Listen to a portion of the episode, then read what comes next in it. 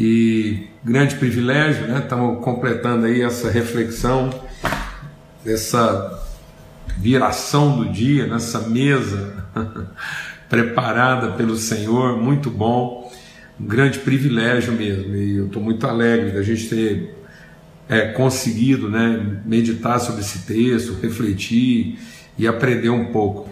Né? Paulo instrui a Timóteo de maneira bem carinhosa, bem afetiva, né, de um pai para um filho. E a gente vai seguir aqui hoje. Estamos aqui desde segunda-feira, sempre às 18 horas, na nossa viração do dia, essa mesa preparada, né? Muita alegria mesmo. Então, vamos ter uma palavra de oração. A gente já está um pouco aí né, atrasado aí no nosso horário. Tivemos um probleminha aqui para iniciar. Pai, muito obrigado pelo teu amor, obrigado pela tua graça, obrigado pela alegria, Senhor. Muito obrigado pela alegria de ser tua família, ser o teu povo. Alegria, gratidão de sermos os teus filhos, teus filhos, aqueles que o Senhor acolhe na mesa e que o Senhor abraça, que o Senhor chama por filhos, que o Senhor ensina. Somos ensinados do Senhor, ensinados do Senhor. Somos aqueles a quem o Senhor, pelo poder do Teu Espírito que habita em nós, o Senhor em nós, nos ensinando, como diz Jesus, a respeito de todas as coisas. Em nome de Cristo Jesus, nós bendizemos o Teu nome. Amém. Amém. Que privilégio, né, amado? É privilégio a gente pensar que o Espírito de Deus habita em nós e nos ensina. Jesus diz: O Espírito estará em vocês e vos ensinará, vos fará lembrar a respeito de todas as coisas. Nós não podemos perder nessa perspectiva, não podemos é, tá pensando a travar hoje, irmãos, aqui nós estamos com dificuldade, estou usando uma rede aqui bem mais fraca aqui, eu vou os coraçãozinhos vão subindo aqui, eu vou vendo que está funcionando, também vou acompanhando lá pelo número de pessoas que está junto com a gente, mas eu vou desativar os comentários hoje aqui, tá bom? Então a gente está compartilhando exatamente sobre isso, né? sobre Paulo ensinando Timóteo e dizendo: Timóteo, a vida, a vida com Cristo, a vida em família, a vida espiritual, ela não, ela não, ela não pode, Timóteo, não pode, não, não tem como Deus pautar a espiritualidade nas competências, né? Na, nos atributos, nas capacidades humanas. Seria seria contra tudo aquilo que ele disse que faria. Deus diz: Eu vou fazer a imagem das minhas virtudes, da nossa semelhança, de quem nós somos, da relação que nós desfrutamos. Deus está abrindo exclusivamente, abrindo exclusivamente para nós, os seus filhos, a possibilidade da gente se relacionar com Ele como família. Né? E, e, e amados, eu acho que não tem coisa que, que faz menos sentido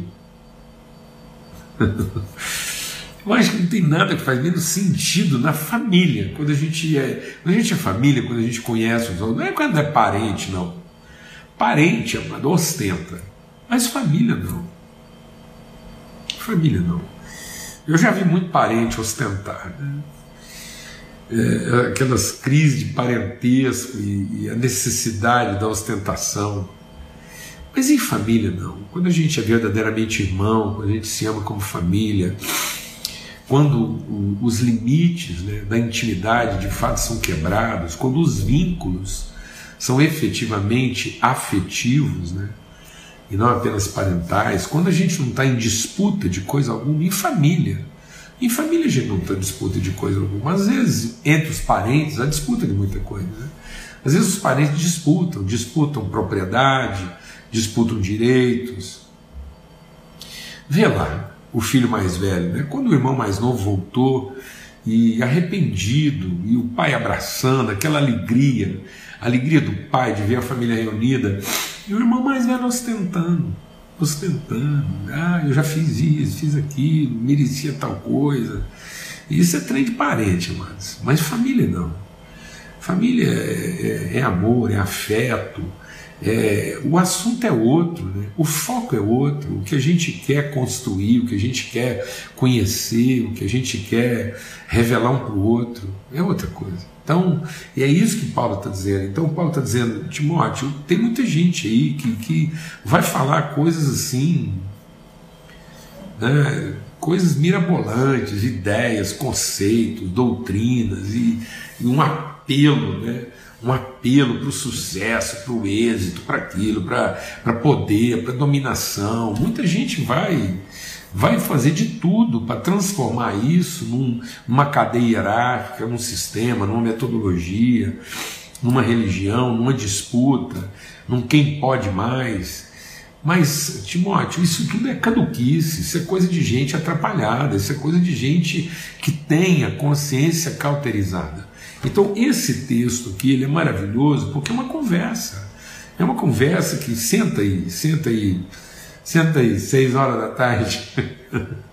senta aí, Timóteo. Acabou o dia, fez o dia fazer, agora senta aí, vamos conversar. Essa conversa de Paulo com o filho que ele quer ensinar, o filho que ele ama, o filho de quem Paulo disse: Não conheço ninguém melhor para cuidar de vocês. E, no entanto, tinha uma crise lá em cima de Timóteo, porque Timóteo era jovem demais, inexperiente, e isso muitas vezes levantava uma barreira lá, uma, né, uma crise hierárquica de poder. Então, esse jovem, aparentemente despreparado, inexperiente, Paulo conhece o coração dele como o pai conhece um filho, e ele diz: lembra que a gente compartilhou sobre isso lá em Filipenses? Eu não conheço ninguém melhor para cuidar de vocês. Não conheço, não sei, não me vem na cabeça. Então é com esse Timóteo que Paulo está conversando, esse Timóteo que foi tomar conta da igreja de Éfeso, igreja difícil, igreja problemática, igreja, igreja que, que, que começou a desenvolver uma cultura sistemática, uma cultura de excelência, de doutrina, uma, uma, uma, uma igreja que começou a desenvolver uma cultura de patrulhamento. Patrulhamento. E, e, depois o próprio Jesus diz: É, eu sei do zelo de vocês, vocês ficam tentando dizer quem é apóstolo de verdade, quem não é, e, entendo que vocês até conseguem fazer isso, mas não é isso. Essa igreja ela está sendo chamada, uma igreja sendo chamada aquilo que é a sua condição mais essencial, né, a sua virtude chamada ao amor. Você pode ver que, amados, essa, essa igreja, que é essa igreja de Éfeso, Paulo falando com Timóteo, amor. João escrevendo essas cartas para a igreja de Éfeso, amor. Jesus escrevendo uma carta para a igreja de Éfeso, amor. O próprio Paulo escrevendo para a igreja de Éfeso, amor. Afetos. Uma coisa que foi útil hoje pode não ser amanhã. Veja quantas coisas Quantas coisas a gente imaginou que nunca, nunca na vida a gente ia abrir mão, né?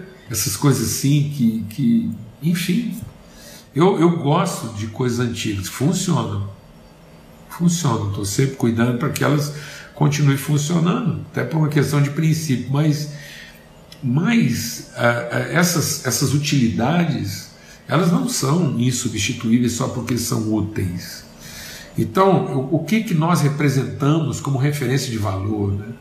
como direção? Lembra que a gente falou ontem? Tem o que, que, o que, que aponta, o que, que diz que a nossa vida está cumprindo o seu propósito, quando ela aponta, quando ela é referência de uma direção. Isso é um fiel.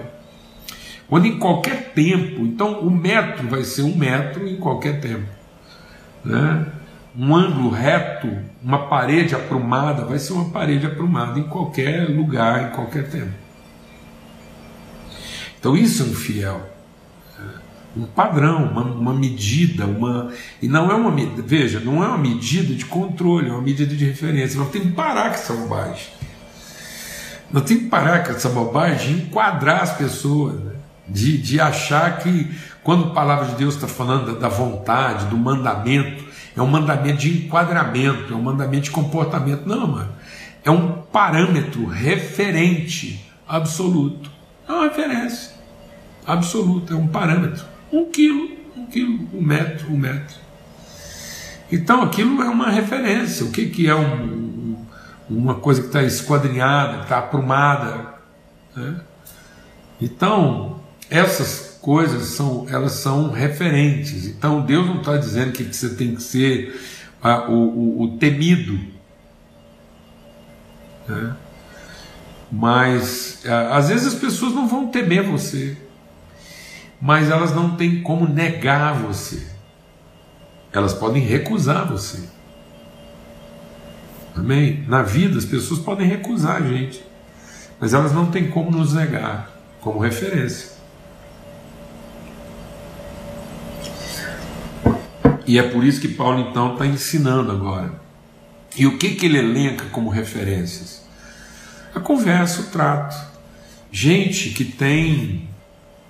É, é, gente que tem sensibilidade para tratar com os outros. Né? Então, gente que tem versatilidade na aproximação. É tão maravilhoso isso quando, quando você é tomado de uma afeição tão grande pelas pessoas que você você consegue traduzir, discernir o coração delas. E aí quando você vai tratar, quando você vai ensinar, você fala e ensina como quem está discernindo, como quem percebe, como quem tem essa sensibilidade. Hoje, eu vou insistir nisso, porque a gente está encerrando essa reflexão aqui essa semana sobre essa questão né, do trato, então, da conversa, do trato. Hoje, as pessoas elas são tão sinceras na defesa das suas ideias que elas perderam totalmente a sensibilidade de perceber em que nível o outro se encontra. Então elas não agacham, elas, elas não conseguem é, tratar elas não conseguem tratar como quem é, se abaixa para conversar. Né? Eu me lembro quantas vezes eu, eu compartilhei com os meus amigos. Eu chegava para meus amigos e falava assim: fala uma coisa, é, senta para conversar com seus filhos, agacha para conversar com eles, porque senão vai ficar difícil para eles, porque eles têm, têm que conversar com você olhando para cima. Eu me lembro uma vez né, que, que é, eu, eu, cheguei em casa e, e o Paulo Neto estava transtornado. Gente morava num apartamento e ele estava muito agitado, a Lana agitada, ele tinha dado trabalho o dia todo. Eu cheguei, ele estava muito nervoso. E, e aí a Lana falou assim: não entendia o que estava acontecendo. Eu falei: bem, a gente mora numa esquina aqui muito movimentada e o nosso apartamento tinha janela para todos os lados da esquina. E aí vinha muito barulho, vinha muito som da rua. E, da posição do Paulo Neto, é, quando ele olhava para cima, ele para a janela, ele só via azul, né? Ele só via nuvem azul, de vez em quando um passarinho passando. Então entrava muito som, mas nenhuma imagem. Então aquilo era uma, uma um painel né, azul, meio esbranquiçado, e muito som, muita coisa acontecendo e nenhuma imagem. Eu ficava imaginando a situação dele ficava imaginando assim o drama dele, ouvir tanta coisa e querer perceber. Por isso que menino, volta e meia, está subindo uma janela, quer ver o que está do lado de lá. Quanto tempo nós levamos, quanto tempo nós levamos para colocar um travesseiro para uma criança andar sentada no banco de trás só para ele ficar na altura da janela? É isso, quando o Paulo está falando assim, olha, seja padrão dos fiéis na conversa e no trato, é isso. Ajuda as pessoas a chegar na, pelo menos na altura da janela. Coloca a conversa num nível, numa forma com que elas consigam estar com você naquilo. Então aqui Paulo Paulo está conversando com o filho dele, ele está ensinando o Timóteo para a vida. Ele tá falou: ensina o evangelho, seja modelo do evangelho, espiritualidade. Agora, como é que você vai ser modelo do evangelho? Como é que as pessoas vão se interessar pelo evangelho que você tem para compartilhar? Simples. Seja uma pessoa tratável, versátil na comunicação, sensível, uma pessoa que sabe conversar. E aí a gente acha que Paulo já está dizendo aqui, ó, seja padrão fé do quê? Na, na verborréia, na, na, na, no debate na discussão, na defesa, e não é. Porque ele fala, olha, seja na conversação, no trato, no amor. No amor. E aí, como é que Paulo define amor? Ele não define aquela coisa apaixonada, arrebatada. Não, sabe como é que Paulo diz que a gente pode saber que está amando? essa gente é paciente e bondoso. Tá vendo? É tudo o trato, a forma, como é que nós estamos percebendo o outro e como é que o outro está nos percebendo. Onde estão os pontos de tangência, de encontro? Então, Paulo está dizendo o quê? Seja paciente, bondoso, paciente, paciente. Seja paciente. O que é ser paciente, amado? Paciente é você conversar com uma pessoa que tem tudo para você perder a paciência e você não perde. Isso é que é ser paciente. Paciente é aquela pessoa letárgica, aquela pessoa passiva, parece que ele está zen. Não, não é a pessoa zen. É, é, sabe o que é o cara paciente bondoso? É aquele que pode ser provocado tanto que for, que ele tenha sensibilidade para não sair da linha. E ele vai sempre fazer opção pela bondade, nunca pela raiva. Amém? Glória a Deus. E aí ele fala: não soberbo, não dominador gente que não se acha melhor que os outros. O que é amor? Amor é não querer dominar, amor é ser tão bem resolvido que você não está querendo ter o controle, você está querendo orientar. Meu Deus, o povo está ficando encanado de, de, ter controle, dominar, de, de ser reconhecido, de dar carteirada, né, de se autopromover. Não, mas o amor ele orienta, ele aponta direção, ele inspira ele, ele, ele gera um fluxo, ele gera um movimento, ele estabelece um movimento que vai orientando a vida das pessoas sem que ele tenha que, que sem que ele tenha que, que usar de, de violência. Por isso que ele diz aqui, o amor não é violento, ele não, se, ele não age, ele não atua de forma inconveniente. Né? E outro, ele não é ressentido pode fazer o que for que não se ressente, não se ressente o mal, ele, não, ele sofre o mal e ele não muda. O amor ele não muda, ele, ele suporta, ele é resiliente, ele é justo, ele tem prazer em buscar a verdade. E aí a gente falou ontem sobre fé, sobre, tá vendo como é que aí, aí Paulo está desconstruindo essa coisa religiosa, está trazendo isso para um aspecto relacional. O que, que é fé? Fé é você viver uma vida com tanta convicção, com tanta, com tanta paz, assim, com tanta, com tanta alegria de poder ser a pessoa que Deus fez para ser, que você não tem que provar absolutamente nada para ninguém.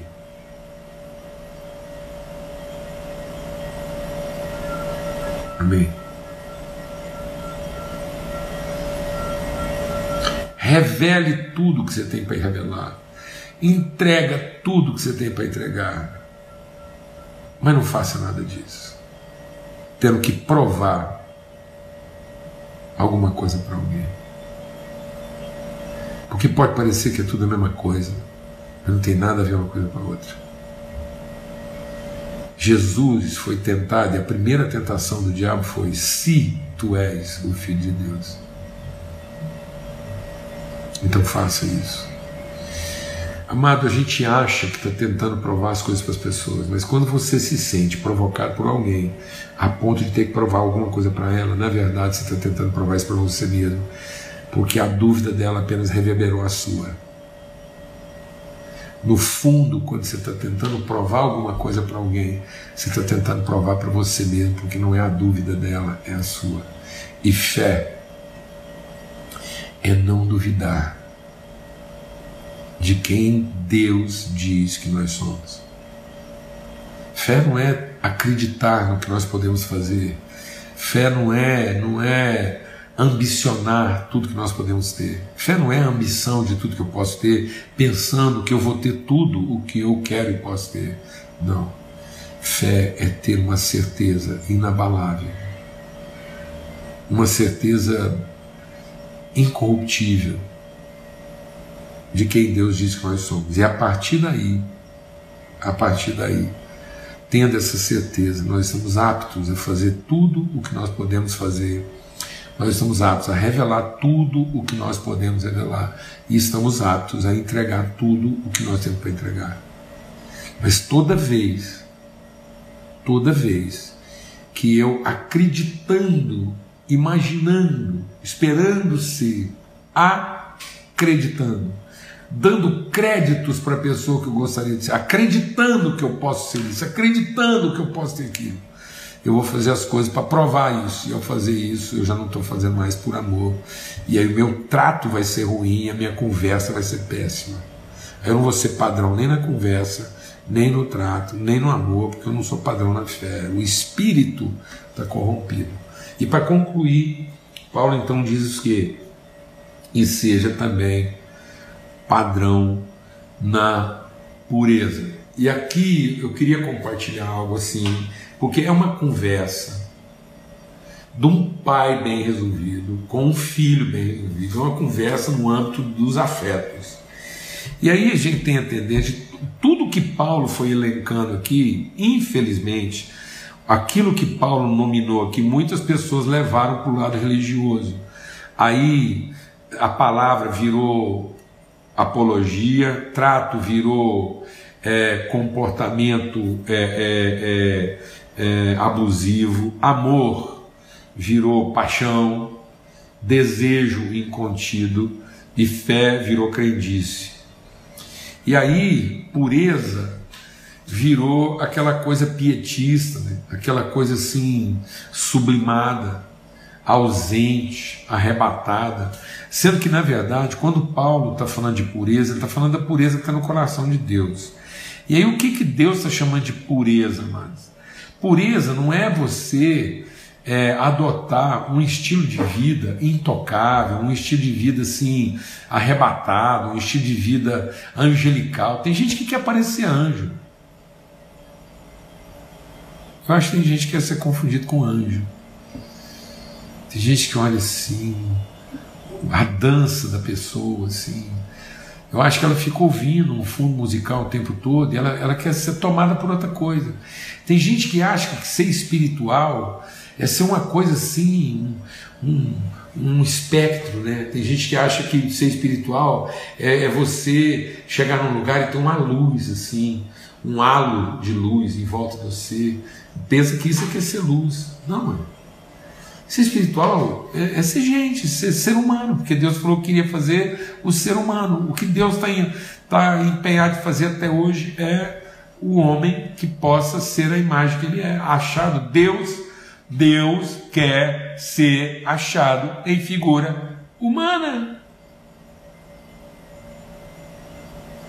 E aí, quando ele está falando isso, é essa figura humana pura, como figura humana, sem acessórios, sem, sem disfarces, sem, sem mistura. Então, quando ele está falando de pureza, deixa Deus ministrar o seu coração. Então, seja padrão dos fiéis da pureza, o que te dizer é originalidade. Isso aqui é pureza. Alguém sem aditivo, alguém que, alguém que não quer ser um, um, um, um ser humano X-Men, um ser humano vindo de outro planeta, um ser humano com superpoderes. Isso, isso não é puro. Sabe o que é um ser humano puro? É um ser humano que, que sente, percebe, feito de carne e osso, alguém que é, se bater dói, se cortar sangra, né? não é alguém coraçado, não é alguém vestido de uma tartaruga ninja, nem com capa e espada, entendeu? Não é com cinto, não é. O ser humano não é uma Mulher Maravilha, não é um super-homem, não é um aranha, não é um Batman, não é um Hulk. Não é nada disso, não, mas Sabe, eu acho que se Deus fosse escrever uma história em quadrinho, dessa que a gente gosta, ele escreveu uma história em quadrinho ao contrário. Toda vez que ele quisesse manifestar suas virtudes, ele pegava um Hulk e transformava ele num ser humano. Aí, como ser humano, ele conseguia realizar tudo. Ele pegava um super-homem, tirava a fantasia dele dentro do super-homem, e como homem, puro, ele conseguiria fazer o que o super-homem não consegue.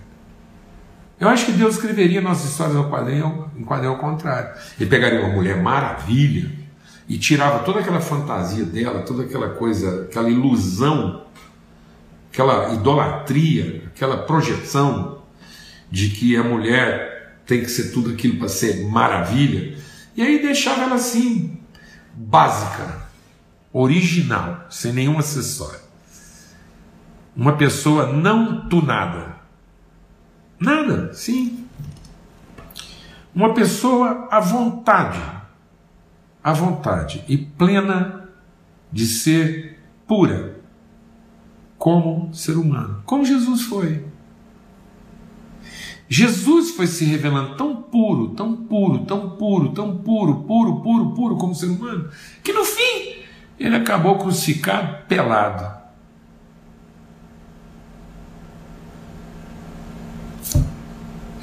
O amor de Deus, na sua plenitude,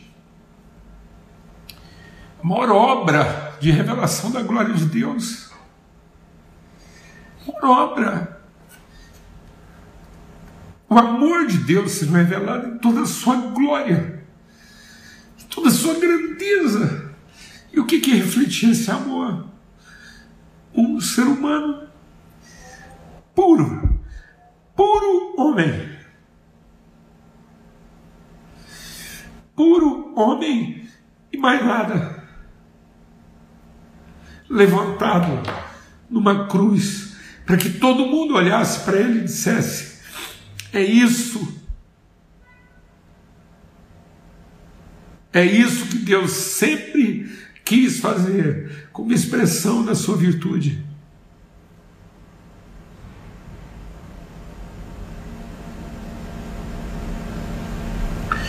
Sem nenhuma folha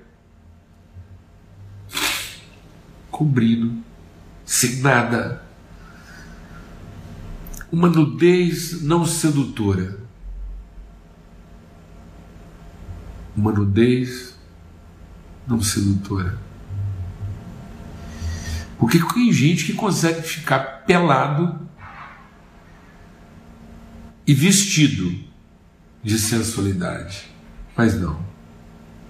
Jesus, o homem nu, puro. Que a gente consiga ser pessoas assim. Que a gente tenha alegria de ser assim, que a gente não tenha tanta necessidade de parecer outra coisa. Que não puramente homens e mulheres que amam uns aos outros, que amam a Deus, sabem conversar, sabem tratar, são pacientes, não querem controlar uns aos outros, são bem resolvidos, suportam todas as coisas e são cheios de fé. Tanta fé que não tem que ficar provando nada, nem fazendo nada para provar alguma coisa. São simplesmente espontâneos na sua fé, no seu espírito. Muito bom estar nessa mesa com todos aqui. Um grande privilégio a gente poder estar em família e conversar. Amém? Se Deus quiser, domingo, às 8 horas, a gente está junto para conversar bem aí nossa semana.